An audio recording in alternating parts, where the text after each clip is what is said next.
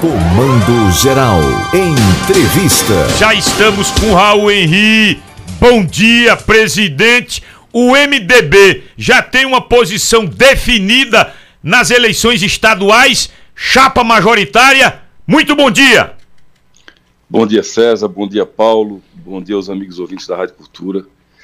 A nossa, a nossa posição em Pernambuco, eh, César, é uma posição conhecida, é uma posição pública.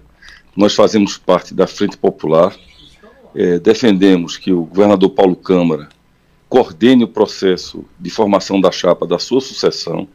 É legítimo que seja assim, que seja ele coordenador do processo. Ele está terminando oito anos de uma gestão que, no primeiro período, inclusive, quando eu era vice-governador, foi muito difícil, porque o Brasil viveu em 2015, 2016, a maior crise econômica de toda a sua história uma queda muito grande da arrecadação, mas no segundo mandato, pelo esforço que o governador fez, inclusive, de manter o Estado de pé, de manter as contas públicas em ordem, no segundo período do seu mandato, esses últimos quatro anos, ele conseguiu recuperar a capacidade de investimento, tem aí um grande volume de investimentos programados para esse ano, da ordem de 5 bilhões de reais, e é legítimo sim que ele coordene a escolha da formação da chapa da Frente Popular. No plano nacional, nós defendemos a candidatura do MDB, do nosso partido, que é a candidatura da, da senadora Simone Tebet, uma pessoa íntegra, uma pessoa experiente, uma pessoa que já foi do executivo, tem desempenhado um belíssimo papel no Senado da República e é a nossa pré-candidata à presidência da República. Agora, em Pernambuco, na chapa da Frente Popular, que o senhor disse bem, tem a coordenação e é uma questão óbvia do governador Paulo Câmara, são três vagas. A cabeça da chapa, o nome do surubinense Danilo Cabral é forte, não é decidido, mas aparece é, mais recentemente. O, o vice, o candidato a vice e o candidato ao Senado, que é só uma vaga. Hip, hip, hip aí o Danilo? É, já se fala que não. Mas... Não, porque ele contrariou a família Campos. E você que acha que por causa disso ele vai ser rifado? Sim, a palavra final, não tem nenhum tabacudo aqui, é de Renata. Ele foi fazer afago a Marília Reis, dependeu o nome dela para o Senado, aí a viúva não gostou e já mandou a, a vinheta. Ripa, tá fora. É, mas a cabeça é do PSB. Isso a viúva não vai abrir mão, não. Aí fica. O, Lógico que não, né? Fica a vaga de vice e a vaga pro Senado, que o PT já disse: eu tô tirando o nome de Humberto ou de quem quer que seja do PT, que era a vaga do Senado. O PMDB entraria nessa chapa majoritária, ficaria quieto se não entrar na chapa majoritária em presidente Raul Henri. Não, o MDB nunca reivindicou uma posição na chapa majoritária da Frente Popular para a eleição de 22. Nós temos a eleição do senador Jarbas em 2018, eleito pela, pela Frente Popular, e o, nós escolhemos uma prioridade para esse ano, que foi a prioridade de formar uma chapa de deputados federais e uma chapa de deputados estaduais para disputar na eleição que, é, que vai ter uma regra diferente, porque nós não teremos coligações partidárias esse ano. Então, nós definimos logo qual era o nosso objetivo para trabalhar com foco e para formar essas chapas, porque não é uma missão fácil, mas nós estamos muito confiantes pelas conversas que temos tido no estado inteiro, no São Francisco, no Araripe, no, no Agreste Meridional, no Agreste Setentrional, aí em Caruaru mesmo. É, nós entendemos que a, no, a, nossa prioridade é essa, é formar chapas de deputados estaduais e federais, e desde o primeiro momento que nós nos concentramos nesse objetivo. Olha, Tony Gel, que é aqui de Caruaru, deputado estadual, já foi federal, já foi prefeito. O senhor tem conversado com Tony e o filho, porque há aqui em Caruaru uma discussão muito forte de que não pode passar dessa eleição o ingresso do filho do Tony Gel, o Toninho Rodrigues, na disputa. E para um teste nas urnas, se é que ele tem pretensão futuras dentro da política. O senhor tem conversado com Tony Gel? Tony Gel é nome para reeleição a estadual? Ou teria um outro espaço, outra arrumação para o deputado Tony Gel? O que é que o senhor tem costurado, presidente Raul Henri? Eu tenho conversado com o Tony com frequência, com o Toninho também. É, nós temos uma posição política perfeitamente alinhada. Tony Gel foi muito correto, foi muito leal com o MDB de Pernambuco quando nós tivemos aquela luta política que terminou indo para o plano jurídico com o senador Fernando Bezerra Coelho em 2017 e 2018. E ele é um companheiro nosso que tem uma convivência muito fraterna e muito próxima conosco. É, eu defendo, defendo para Tony, defendo para o partido, defendo para Toninho, que Toninho dispute a eleição de deputado federal em Pernambuco, especialmente em Caruaru. Acho que ele é um jovem vocacionado, ele é leve, ele gosta de política, ele é preparado, ele tem todos os atributos, todas as condições de, de fazer uma belíssima campanha e ter uma grande votação para deputado federal. E acho também que é o momento dele entrar, porque percebo claramente que ele gosta, que ele é vocacionado para isso. E acho que uma dobradinha de Tony Gel para estadual e Toninho para federal podia ter uma grande votação, não só em Caruaru, mas em toda a região agreste de Pernambuco. Agora, o, o, o Supremo, inclusive, já, já aprovou a federação de partidos, por exemplo, o PSB e o PT. Nesta, nesta onda de federação, o MDB de Pernambuco estaria fazendo uma federação com qual partido, Raul? O MDB de Pernambuco ele não pode fazer federação porque ela tem que ser nacional. Então nós temos que nos submeter à decisão é, da direção nacional do partido, que certamente será tomada pela maioria dos seus membros, dos parlamentares, deputados federais e senadores e dos diretórios estaduais. Hoje, eu tive em Brasília semana passada. Hoje a tendência maior é de uma aproximação com União Brasil, é, porque tem menos problemas regionais.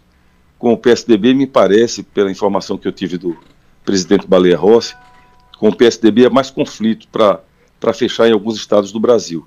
E a federação tem isso, ela, ela é uma coligação nacional, então você vai ter que dar solução a todas as questões regionais. E o Brasil é um país continental, um país complexo. A realidade de uma região é muito diferente da realidade da outra. Então não é uma tarefa fácil é fechar uma federação nacional. Você vê que o PT e o PSB, que tem muito mais aproximação político-ideológica, estão tendo dificuldade para estabelecer regras para definir como será o funcionamento da federação. Então, é, essa é a realidade hoje. Há uma intenção, há uma aproximação, há conversas, mas só o tempo vai responder se é possível ou não fazer essa federação. Danada que o tempo está chegando. É, há prazos, né? Tá, tá ali. a nível nacional, a nível nacional, o Brasil está no rumo certo com Jair de Messias? Não, eu acho que o, o rumo certo para o Brasil é, da, é virar essa página da sua história e construir um novo tempo. O Brasil, o presidente Bolsonaro, na minha opinião, errou muito. Errou em tudo. Errou na política quando buscou o conflito com as instituições democráticas. Errou na condução da pandemia quando sabotou a, a vacina, sabotou a máscara, sabotou o distanciamento social e errou no conjunto das políticas. Destruiu, inclusive, a, a política econômica do Brasil, que tinha uma âncora fiscal fundamental para manter a inflação sob controle, para ter credibilidade junto aos investidores internacionais, e ele estourou tudo. É, hoje não respeita, praticamente não respeita o ministro Paulo Guedes. É, tudo quem determina no Brasil hoje é o Centrão. Entregou-se ao Centrão, e o Centrão está fazendo uma, uma grande esculhambação no orçamento da República. É, estourou a regra do teto com a, a PEC dos precatórios. Além disso, destruiu política educacional. Nós não temos política educacional no Brasil, nós não temos política de meio ambiente no Brasil. O Brasil estourou também suas relações internacionais, agrediu a China, agrediu os Estados Unidos. Então, a passagem do presidente Bolsonaro, eu acho que é uma página que tem que ser virada na história do país. Ele teve uma grande oportunidade de fazer reformas estruturantes, abandonou as reformas também, a reforma tributária, a reforma do Estado. Então é uma página muito, muito triste essa. Mas enfim, faz parte da história, foi uma escolha da sociedade brasileira. Na democracia é assim, a gente tem que respeitar o resultado.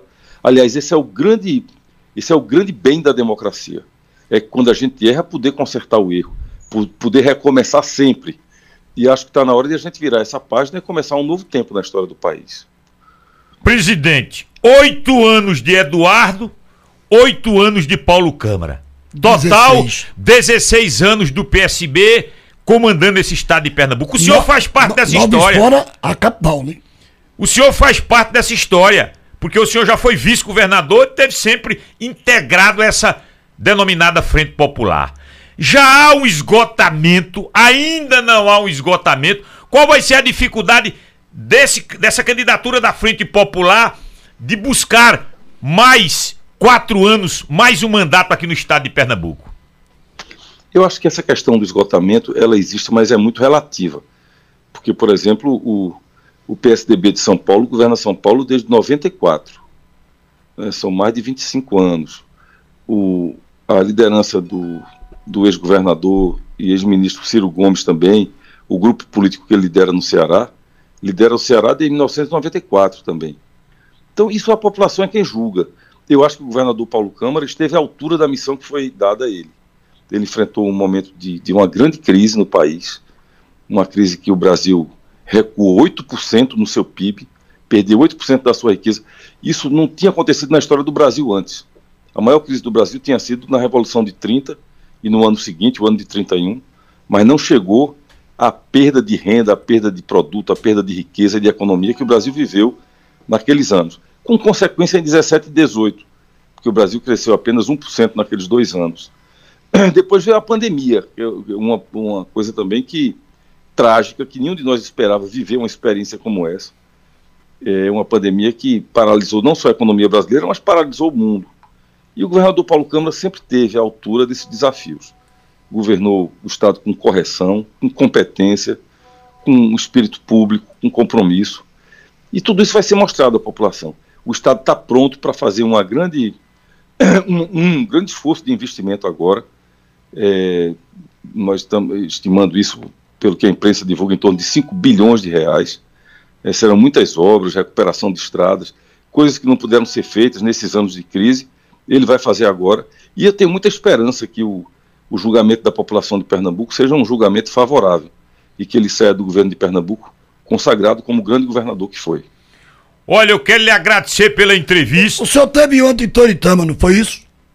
Tive em Toritama lá com o nosso amigo Edilson. Toda vez que eu vou em Toritama eu fico mais impressionado, porque tive lá para ver ontem a sexta escola que Edilson vai inaugurar, lá na Fazenda Velha, é uma escola belíssima, escola, escola de primeiro mundo, ar-condicionado em todas as salas, ventilação adequada, já atendendo as recomendações sanitárias depois da pandemia.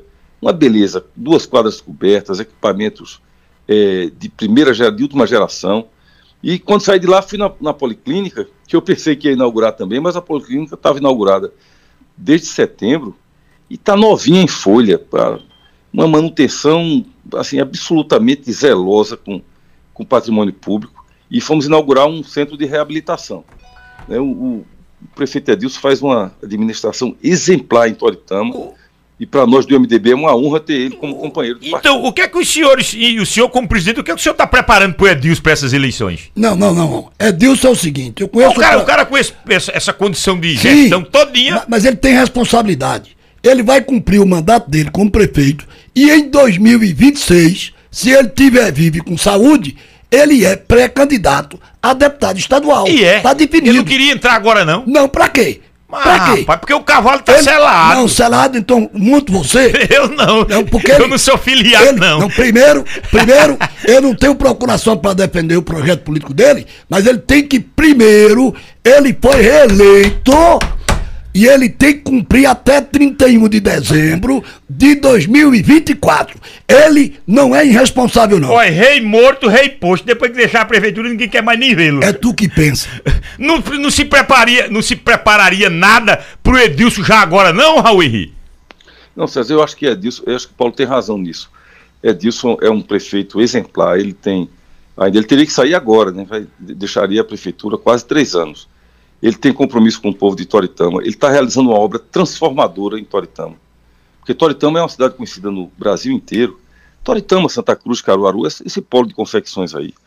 Como a terra de um povo trabalhador, de um povo empreendedor, de um povo realizador, que mesmo nas condições adversas que nós temos aí, chove pouco, não tem água no subsolo, é, é uma, um, um, polo econômico assim, de, de, um povo muito empreendedor e de muito, muito muita disposição para o trabalho, gente que construiu essa riqueza daí com o próprio esforço, com as próprias mãos.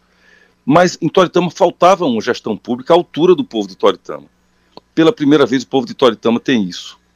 E acho que Edilson tem sim a intenção de permanecer até o fim do mandato. E depois pode ser deputado estadual, deputado federal, é, senador da República. O que ele quiser disputar em Pernambuco, governador, ele tem condições de disputar. É só a gente, em 2026, estar tá todo mundo vivo, com saúde, para poder participar desse projeto dele. Olhe, que a gente tem uma sexta-feira produtiva, viu? O senhor está definido, vai para a reeleição. É. Vai Vou pro para frente. reeleição, Paulo. Vou para reeleição. O senhor sabe que não é fácil, não. Agora, agora junte mais gente pra arrumar Isso. voto, viu? É isso. Tô, tô andando, tô andando Pernambuco aí. Espero ser julgado pelo povo de Pernambuco. Não, o senhor, o senhor é boa praça, é boa Não, praça. uma conversa agradável, sempre tem foi assim. posições coerentes. Foi, foi secretário de, de Educação do governo de Jabas. Ou seja, não é um político traquino. Ele? Ele não é um político traquino. Não, ele, ele não é Peralta, não. Eu conheço. Eu conheço ele. Obrigado, viu, Raul Henrique? Não, eu quero agradecer a você, vocês dois pela gentileza, pela, pelas palavras carinhosas, generosas comigo. Para mim é uma alegria sempre conversar com vocês e com a população de Caruaru, de Toritama, de, de Panelas, de Cupira, de todo o agreste de Pernambuco, sobretudo dos lugares onde eu tenho uma aproximação maior, onde eu, sou- onde eu represento o povo dessa, dessas cidades. Um grande abraço a vocês, uma boa sexta-feira e um bom final de semana para todos. Tá certo agora, cuide de Tony de Miriam, viu? Cuide que ele tá precisando, viu? Tá bom, vou fazer isso. Raul Henrique, presidente do MDB.